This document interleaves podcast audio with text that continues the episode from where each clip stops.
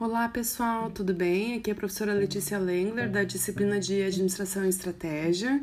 E sobre o plano da aula 2, então, o objetivo da nossa aula é desenvolver então a compreensão das teorias da administração, mais especificamente em relação às teorias da Escola da Administração Científica e teoria clássica, na qual a gente vai ressaltar então os principais precursores, os aspectos convergentes entre essas teorias, os aspectos divergentes as principais contribuições e limitações e também em que medida é possível nós verificarmos a aplicação desses conceitos aí na atualidade.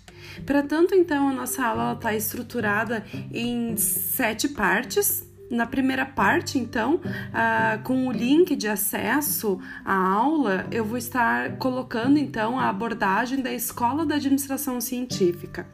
Na parte 2, eu vou, irei fazer a abordagem da teoria clássica. Na parte 3, então, ela está destinada para a gente tirar algumas dúvidas e também em relação a feedbacks que vocês possam estar interagindo aí também ao longo da nossa aula. Depois, é a parte 4, ela está prevista aí a realização do Fórum 2.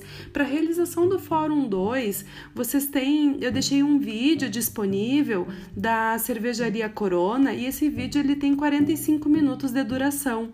Então, vocês vão estar realizando esse, essa atividade do fórum, assistindo esse vídeo. Depois que vocês assistirem o vídeo, vocês vão compreender ali as questões de reflexão para poder então fazer essa discussão lá no fórum. E para a tarefa 2, eu deixei disponível então um estudo de caso sobre o Taylor, que corresponde então à parte 5 aí da nossa aula.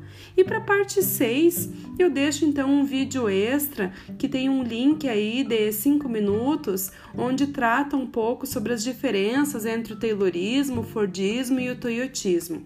E depois, como uma última parte aí, a parte 7, destinada da aula, vocês podem estar nos minutos finais aí é, realizando então a organização de todo esse material que está disponível no Moodle. Vocês vão estar uh, podendo também fazer o download desse material, organizar o material de aula de vocês e também ter acesso aí a todos esses feedbacks tá bom? Então, este é o nosso plano de aula e uh, aguardo vocês, então, para a gente poder estar realizando aí as atividades previstas para o dia 9, para nossa aula.